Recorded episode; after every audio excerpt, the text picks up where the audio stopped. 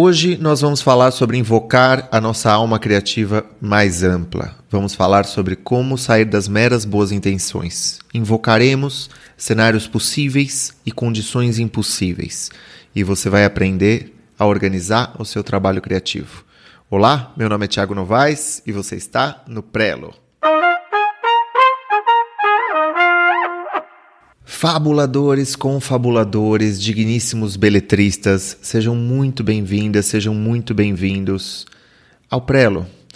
Começar com uma história. Há coisa de alguns anos eu resolvi que eu precisava organizar minha vida de um jeito diferente, responder a todas as mensagens que chegavam no meu e-mail, ordenar a papelada física e os documentos digitais no meu computador e nos meus vários HDs externos. Eu também percebia que a cabeça atribulada não conseguia dar conta e dar o devido encaminhamento a projetos e a encontros com gente bacana que muitas vezes ficavam soltas, perdiam-se com o tempo. Eu tive de reconhecer que as coisas que eu precisava fazer transbordavam as minhas horas do dia. Para muita gente, esse é o sinônimo de mente criativa, né? A confusão, as várias abas abertas, a profusão de ideias, o sujeito avoado, mergulhado nos seus muitos sonhos, conversando com uma variedade de pessoas. Se é assim que parece uma vida criativa, eu devia me alegrar porque era assim que a minha vida se apresentava. Só que a bagunça não me parecia um lance muito agradável. Eu perdi a visão de conjunto, eu tinha dificuldades em definir a ordem das minhas tarefas, as prioridades, pensando no que deveria estar escrevendo naquele dia e no dia seguinte e assim por diante. Talvez eu me comprometesse com mais do que era capaz, e foi exatamente isso que aconteceu. E eu me dei conta de que não estava dando conta. Se você tem dificuldade de dizer não, ele vai aparecer na forma de, da irresponsabilidade, da patologia física ou mental. Se você não sabe dizer não, algo em você vai fazer isso por você. Você vai ficar doente, você vai se esquecer, vão ficar chateados com você, você vai chegar atrasado para alguma coisa. E das duas, uma. Ou você se entrega a isso, né? fica entrincheirado no seu próprio mundo e faz disso uma persona social, ou você precisa repensar suas prioridades e seus modos de trabalhar. Eu tinha me comprometido a dar um curso no segundo semestre em que eu tinha me dado conta disso, né, dessa minha vida, né? E o segundo semestre é sempre mais curto que o primeiro, né? A gente muitas vezes se esquece desse detalhe. Eu tinha resenhas evolutivas agendadas, aulas que demandavam outras leituras. Eu tinha aceitado convites demais e eu fiz o que nunca se deve fazer, que é voltar atrás num compromisso. Mas naquela circunstância a coisa parecia inevitável. Eu poderia esperar o fim do ano para colocar ordem na minha vida, mas daquela vez achei que não, que eu estava colapsando de alguma maneira. Que talvez aquilo não fosse uma escolha, sabe? Precisei cancelar a minha participação no curso. Eu fiz isso com todo o cuidado do mundo. Procurei o coordenador do, da, da, formação, disse que estava sobrecarregado, que se ele quisesse eu daria conta, eu me desdobraria para dar conta de, de dar o curso, mas queria propor que outra pessoa desse aquele curso no meu lugar. Sugeri um outro profissional, me comprometi a fazer a ponte, estar disponível para o que eles precisassem. E o que aconteceu? Bom, funcionou. Né? E foi um alívio, porque isso me permitiu organizar a vida. Mas prometi que nunca mais entraria nessa. Não ia cometer aquele erro de novo. Até porque funcionou mais ou menos, porque esse amigo deve ter preferido convidar outras pessoas nos anos seguintes, porque nunca mais me convidou para um dos seus cursos eu não posso reempreender né, esse coordenador. Né? Eu faria a mesma coisa no lugar dele. Né? Mas que essa perda me servisse de lição. Que essa perda fosse também, de alguma maneira, um ganho. Né? Existe um princípio mais ou menos implícito que rege a organização interna e externa das vidas ocupadas, que tem sido a de quase todos nós e que é: vamos deixar fluir que, a que as coisas se arranjam. Né? Eu vejo isso em amigos professores ou acadêmicos que também são pais né, de mais de uma criança, que vão resolvendo as batatas quentes do dia a dia, que equilibram diversos pratos e os que caírem, caíram. Né? Algo fica para trás, às vezes a vida social, às vezes a vida sexual, às vezes a vida cultural. E eu também vi isso quando visitei a capital da China, Pequim. Quando você queria atravessar uma rua, era inútil aguardar por um sinal verde dos pedestres, porque as muitas motocicletas e automóveis eles não vão parar para você. O que você faz é fluir, é dançar entre as máquinas e os escapamentos. E eles vão dançando também. Você com seu corpo frágil e eles com suas toneladas de equipamentos automotivos. De alguma maneira a coisa funcionava. Eu não sei se sempre, eu acho que às vezes sim, né? Havia Os pratos caíam, pessoas eram atropeladas, choques entre automóveis se davam, obviamente, e eu acho que de, de uma maneira muito mais frequente do que é, quando as faixas de pedestre são respeitadas, mas a regra geral era essa fluência entre os corpos máquina e os corpos humanos. Né? Em certa medida, eu acho que essa habilidade de dançar e de equilibrar pratos seja inevitável e até desejável. Se a gente é rígido demais, meticuloso demais, nós perdemos uma grande parte das coisas da vida que demandam uma certa tolerância à confusão e à precariedade. Existem territórios que não podem ser resolvidos em uma geração, que não vão estender o tapete vermelho para você entrar. O pensamento criativo e a vida criativa sempre transbordam. Temos ideias demais, projetos demais, são lugares demais para visitar e temos apenas determinados dias na semana. E queremos dormir e descansar e fazer as coisas como nada, né? Fazer nada, vadiar, ficar de papo pro ar, ler um livro sem propósito, além do prazer, além da fruição, descansar o corpo, descontrair todos os músculos. Em certa medida, a gente precisa aprender a amar o caos, o descanso, a conviver dentro desse caos e dentro desse, descanso. Mas há sim uma zona de controle, algo que se possa fazer. Né? Ninguém nos ensinou isso na escola. Esse é um assunto para outro papo, mas talvez as escolas devessem começar a ensinar certas coisas. Em um mundo onde, os corpos adolescentes parecem meros apêndices de seus avatares digitais, precisamos de coisas que ancorem as crianças na, na realidade, né? que permitam que elas se desenvolvam o prazer de manusear o mundo, de olhar nos olhos uns dos outros de tolerarem a frustração dos encontros e desencontros da vida. Talvez o ninho da serpente do fascismo do nosso tempo tenha sido em parte uma certa inércia curricular conjugada ao suposto bom senso do cidadão de bem. Acho, sinceramente, que a gente precisa peitar os caretas e propor oficinas de escrita criativa nas escolas. Num mundo que transformou celulares em caça-níqueis e as redes sociais em ferramentas de manipulação, a gente tem que entender desde muito cedo as estratégias perversas de distorção e de confusão das massas. Num país onde metade da população está endividada e enriquece o bolso dos banqueiros com juros extorsivos, é fundamental ter alguma orientação financeira, micro e macroeconômica. Todo jovem do centro urbano devia fazer um estágio numa escola de alguma comunidade mais periférica como parte da sua formação.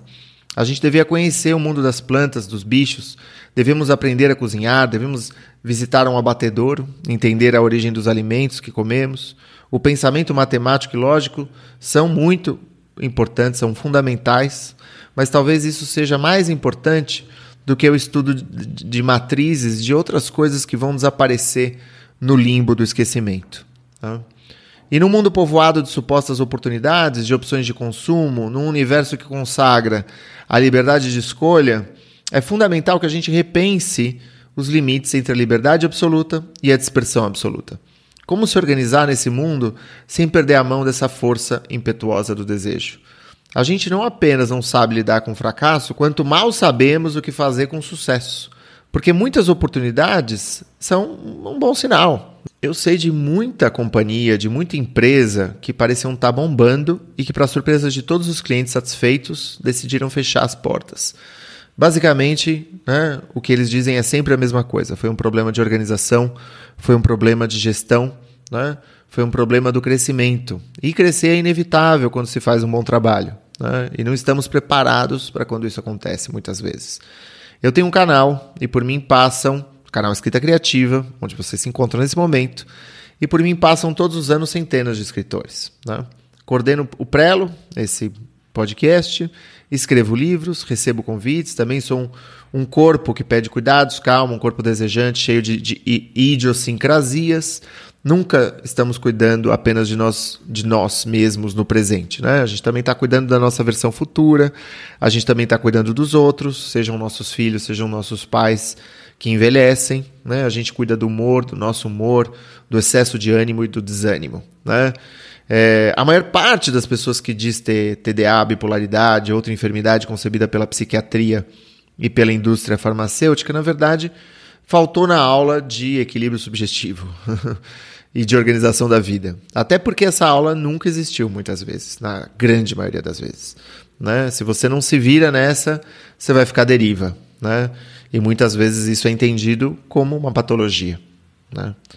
Quando eu estava nesse segundo semestre caótico, em que eu vi as coisas mais ou menos desmoronarem diante de mim, eu tive a surpresa de assistir a um contraponto né, a essa minha bagunça toda. O contraponto se chamava Dominique Kren. Dominique Kren.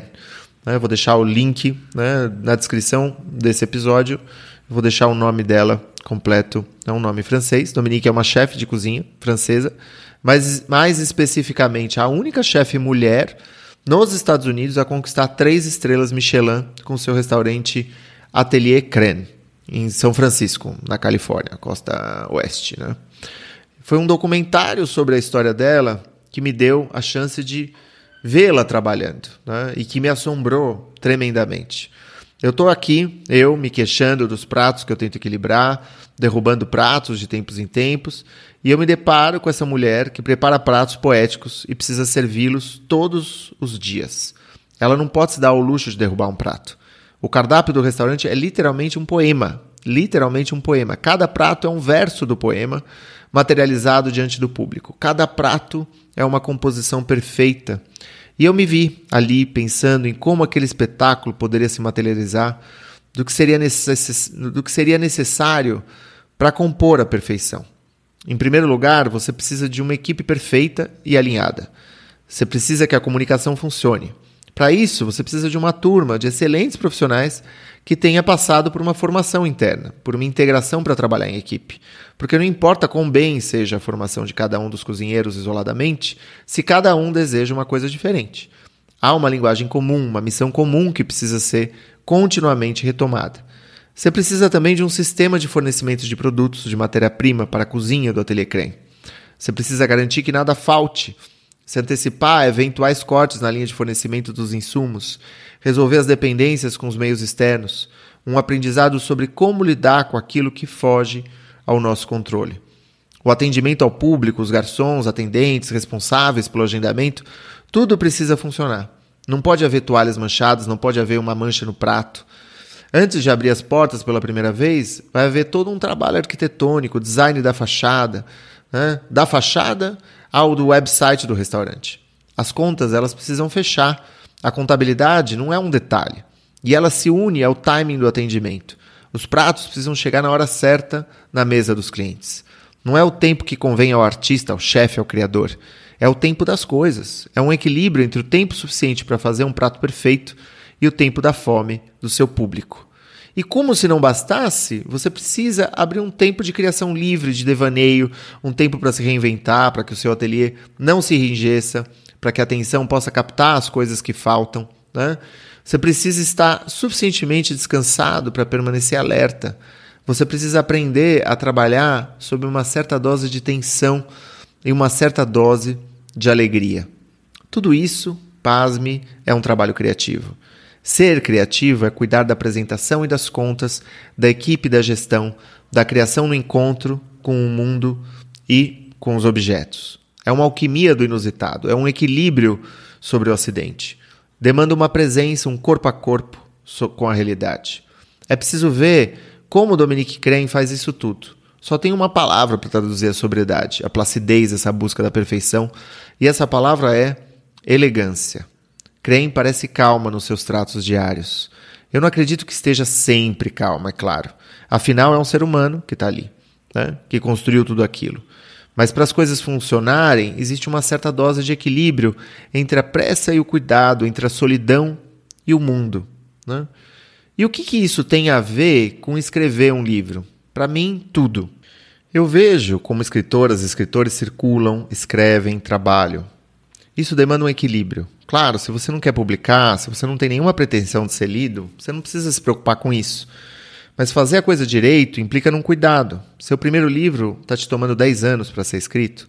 Será que deveria tomar 10 anos para ser escrito? Seu livro é um restaurante, um, um restaurante onde as pessoas podem sair bocejando, né? ou elas podem sair animadíssimas, com vontade de voltar, de trazer mais gente. Né? Há o cuidado no salão, do salão do restaurante, há a cozinha onde você trabalha. E você vai estar nesses dois espaços. Se você vai abrir um restaurante para o começo de conversa, você precisa de decidir se vai servir hambúrgueres ou alta gastronomia. Você vai servir cozinha regional ou fusões criativas. Se você vai fazer muito bem aquilo que as pessoas estão acostumadas a fazer, ou se você vai revolucionar um prato com ingredientes inusitados. Pensando nisso, procurando depurar a reflexão dessas, dessa prática de elegância sobre a complexidade imanente ao trabalho, eu pensei em sete orientações que eu gostaria de passar, são sete orientações singulares e que podem te ajudar a trabalhar de forma ampla e calma, cuidadosa e também ambiciosa. Então vamos, vamos a essas sete orientações. Em primeiro lugar, é, como, enfim, aprendendo com a Dominique Rennes, fazer uma coisa de cada vez, aprender a esquecer todo o resto enquanto você faz uma coisa. Se você estiver dormindo, durma. Se você estiver comendo, coma. Se estiver escrevendo, escreva. Todos os dias são uma espécie de treino para essa atividade de concentração. Atenção e presença é uma forma de amor correspondido que devemos a nós mesmos e por isso prestamos aos outros. Em segundo lugar, aquilo que você ignora é o que vai te puxar a perna durante a noite. Aquela porção do trabalho que você subestima, que prefere não enxergar, é a negação interna, o firmamento frágil que vai ameaçar a edificação do seu projeto.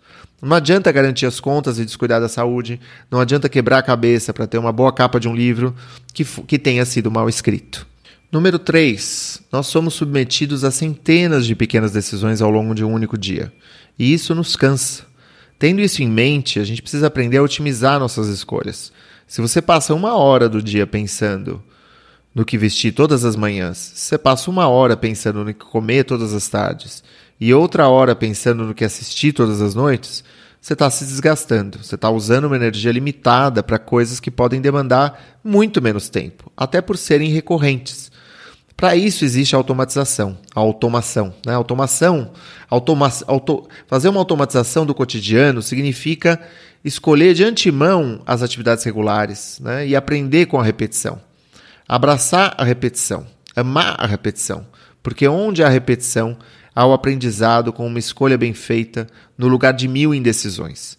No balé das coisas cotidianas, não existe repetição. Número 4, né? só fazer duas coisas por dia e três coisas na semana. Pode parecer contraditório isso, mas essas coisas podem ser partes de, da, das coisas maiores, obviamente. Ou seja, cada dia eu me foco em dois projetos. Eu não faço mais do que dois projetos. Tem mil outras coisinhas que você pode resolver em cinco minutos ou em 15 minutos, no máximo somados. Uma conta para pagar, um aluno que você precisa dar para alguém. Mas dos grandes projetos eu faço só dois no máximo, né? E tenho três grandes prioridades na semana. Essas três coisas elas precisam estar alinhadas com os próximos meses. Processar a informação é tão importante quanto receber novas informações. Eu acho que é até mais importante. Você não precisa assinar três revistas, dois jornais, ouvir dez podcasts e quatro séries. Isso pode, pode estar te atrapalhando. Né? Portanto, não se afobe nisso. Exercita, exercite você a priorização. Número 5, né? preferir o simples ao complexo. O simples já é bastante complexo. James Joyce não começou com Ulisses. Tolkien não começou com Senhor dos Anéis. Portanto, não queime etapas. Número, número 6. Abraçar as organizações provisórias. Vamos dizer que eu quero escrever um livro que narre um divórcio na era das pandemias, no momento mais agudo do confinamento. Eu preciso fazer escolhas com base na história que eu quero contar. Esse vai ser um livro que é um romance intimista, que pode muito bem ser uma peça de teatro que se passa num único cenário, num apartamento, né? Ou é uma aventura de um sujeito que se vê levado a buscar uma planta medicinal numa reserva indígena. Divida em cenas que não precisam ser necessariamente capítulos. As cenas podem parecer meio bobinhas na organização, mas elas podem ser mudadas posteriormente. Ela é um trabalho interno, é algo só para você. E é bom que elas existam, porque elas ajudam a tirar da cabeça o que está ali empilhado, ali dentro, na nossa atenção, misturado, sem hierarquia, sem sucessão cronológica. A gente começa, desse modo, a pensar em sequências. Número 7, eu recomendaria que você começasse com o mais difícil. Não resolver primeiro no seu dia o que é menos importante. Comece pelo mais importante. E faça uma coisa grande e importante de cada vez. Não se esqueça que há muita perda de tempo né, se dá apenas mudando a chavinha da inteligência de uma atividade para outra. Eu falei que eu ia passar é, sete orientações, mas existe uma oitava, e essa oitava implica num exercício. Né? É, a oitava orientação é abraçar o pensamento negativo. é, acolher o pensamento negativo. Esse lance de pensamento positivo ser suficiente para gerar resultados não combina muito com a realidade. A positividade desprotegida adora um cheque especial, adora uma alienação. Né? Se o nosso pensamento é derrotista e você tira proveito da energia positiva, do pensamento positivo, ótimo, mas não se esqueça de antever o que pode dar errado, né? E o que pode dar errado é a maneira mais proveitosa de se preparar para um grande projeto. Então vamos dizer, né, um grande projeto. Digamos que seu maior projeto seja viver de literatura é, e que você se dê 30 meses para esse projeto, dois anos e meio. Né? Eu quero que você se imagine né, o primeiro cenário, né, um cenário negativo. Né? Então eu quero que você se imagine daqui a 30 meses. O, o projeto falhou, tá? não rolou, não aconteceu. Né? Não aconteceu, você não vive de literatura, não vive de atividades ligadas à escrita em 30 meses. E eu queria que você fizesse uma lista de cinco coisas que deram errado e que estavam sob seu alcance.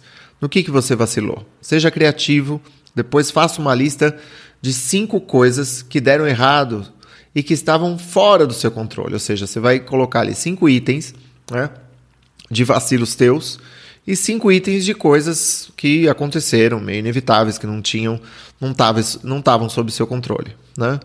Agora, né, se, depois de ter feito esse exercício, eu gostaria que você imaginasse o cenário oposto. Né? Em 30 meses, você vive do que escreve, das palestras que dá, dos convites que recebe como autora, como autor. Faça uma lista das cinco coisas que você fez e que te levaram né, a esse resultado. Coisas que estavam sob seu controle. E depois, pense em cinco coisas que deram super certo e que foram, digamos, golpes de sorte. Né? Em último lugar, eu quero que você pense em 10 frentes, 10 habilidades, tarefas, missões que você precisa realizar para que você alcance o seu objetivo.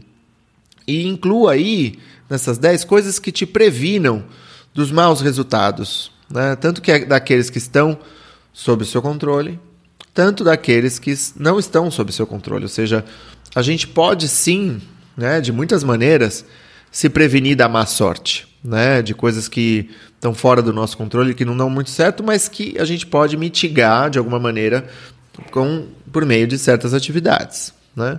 Se, se algo pode dar errado, né, é, se, se tem algo que pode dar errado né? Se, se aquilo que pode dar errado é um sentido, vamos dizer, de isolamento, de confusão, de dispersão, talvez você precise garantir um estado de espírito menos oscilante. Né? Como que você vai fazer isso? Por meio de uma rotina regular? Você vai fazer meditação? Você vai participar de uma comunidade? Né? Se você tem medo de escrever um romance ruim, talvez você precise buscar algum tipo de ajuda, de formação, né? Se você tende a pensar num projeto diferente por mês, talvez você precise fazer um manifesto para si mesmo, né? Uma carta de intenções que vai levar que você vai levar a cabo nos próximos 12 meses, por exemplo, né? E aquilo vai te servir de bússola para que você não se perca ou se desvie do teu projeto maior, daquilo que você já decidiu. Pense nas coisas que vai ter que deixar de lado também para que possa aproveitar plenamente essa escolha que você fez. Antecipar os cenários, invocar o ficcionista que há em você nesse momento é muito importante. E não se esqueça de que há coragem em toda escolha. Ouvinte, amiga, amigo, eu espero que esse trabalho possa abrir um panorama mais lúcido diante de você e que você possa se lançar diante de tudo o que precisa fazer com mais alegria, com mais atenção com mais cuidado. Esse foi o Prelo. Não se esqueça de seguir o canal, seguir o podcast. Não se esqueça de avaliar o podcast no tocador, no seu tocador preferido, para que ele possa ajudar mais gente. Né? Se você acha que esse episódio pode ajudar alguém especificamente, encaminha para essa pessoa o link do episódio para o seu amigo, para sua amiga. E nos vemos no nosso próximo encontro. Um grande abraço e até mais. Tchau!